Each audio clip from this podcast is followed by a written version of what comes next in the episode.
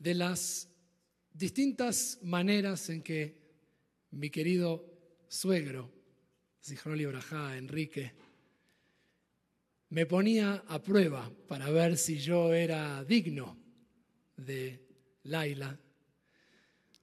Tenía la costumbre de hacerme preguntas difíciles. Baruch Hashem nunca me hizo preguntas de matemática, que no es lo mío. Pero nos reíamos con Laila porque cierta vez me hizo una pregunta que se la escuché más de una vez porque le gustaba hacer esta pregunta. Y la pregunta era algo así. ¿Qué fue en términos económicos lo que fomentó Adam Smith, que cambió a partir de la Revolución Francesa en adelante a nuestro mundo en el que vivimos. Qué suegro, ¿eh? Por supuesto que no supe la respuesta, pero me quedé toda la vida con esa frase y nos reíamos con Laila. La respuesta que me dio es la propiedad privada. El hecho de que lo que somos y aprendemos podemos ofrecerlo a otros que están dispuestos a pagar por eso y eso nos permite comprar cosas y tener cosas. Y esto siendo una idea que no tiene nada de malo, quiero dejar en claro, puede ser desafiante si no la comprendemos desde la mirada de la Torah. La propiedad privada, como este concepto expandido de alguna manera, lo que hace es hacernos creer que realmente somos dueños de cosas. Por eso en esta parashá, parashat Behar, Dios exclama, Li haaretz, es mía la tierra. Toda la materia que uno puede tener, todo lo que uno puede comprar, y la tradición judía, lo quiero dejar en claro, no tiene nada en contra de la materialidad. Uno puede disfrutar en esta vida y si tiene esa bendición. Lo importante es entender que, como dice la Torah, nada de eso, que a veces nos preocupa tanto, porque debe estar lo mínimo indispensable, pero a veces tenemos de más sin darnos cuenta, nada de todo eso nos va a acompañar.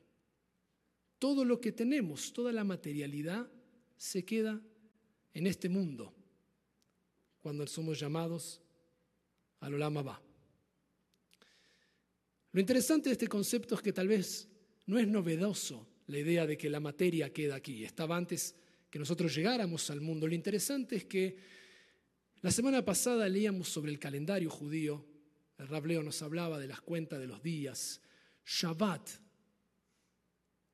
esto que captura nuestro tiempo nos recuerda que tampoco somos dueños de nosotros mismos, porque si nosotros somos tiempo, la tradición judía impone un control, una demanda sobre lo que hacemos en nuestro tiempo, en las Hagim, en Shabbat, y por lo tanto no solo las cosas materiales no se quedan aquí, sino nosotros mismos no somos dueños de nosotros mismos. Si lo pensamos un instante, no nos trajimos a nosotros mismos al mundo, no elegimos en qué momento queríamos entrar al tiempo y tampoco sabemos en qué momento saldremos de este tiempo. Por tanto, no somos dueños tampoco de nuestra existencia. Ante este escenario, descubrimos que este concepto de que podemos adueñarnos en realidad es una ficción. Nada de lo que tenemos es nuestro. ¿Recuerdan a Khalil Gibran? Tus hijos no son tus hijos, son hijos de la vida. Nuestras relaciones, todo aquello que definimos y defendemos como yo, mío, solo pasa a través de nosotros. Las parejas no son nuestras, los amigos no son nuestros, entonces aquí entendemos lo que la parashá lo que la Torah nos quiere enseñar. Si podemos entender esto, comienza ahora un viaje absolutamente espiritual y transformador. El primer punto es reconocer que nada de lo que tenemos y nada de lo que somos es, como dije varias veces, nuestro.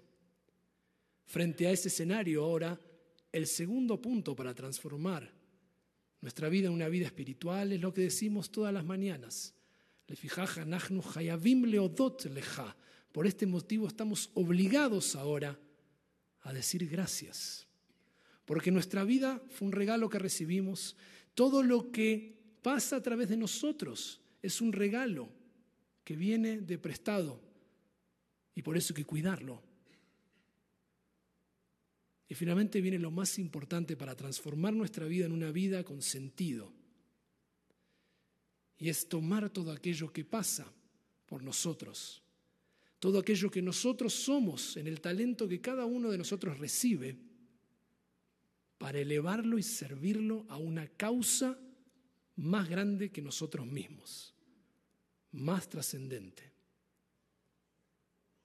Tal vez estos tres puntos sean el resumen de lo que es vivir con sentido. Reconocer, como dice la Torá, que nada nos pertenece, que todo ha sido un regalo. Y ahora que lo hemos recibido, nuestra función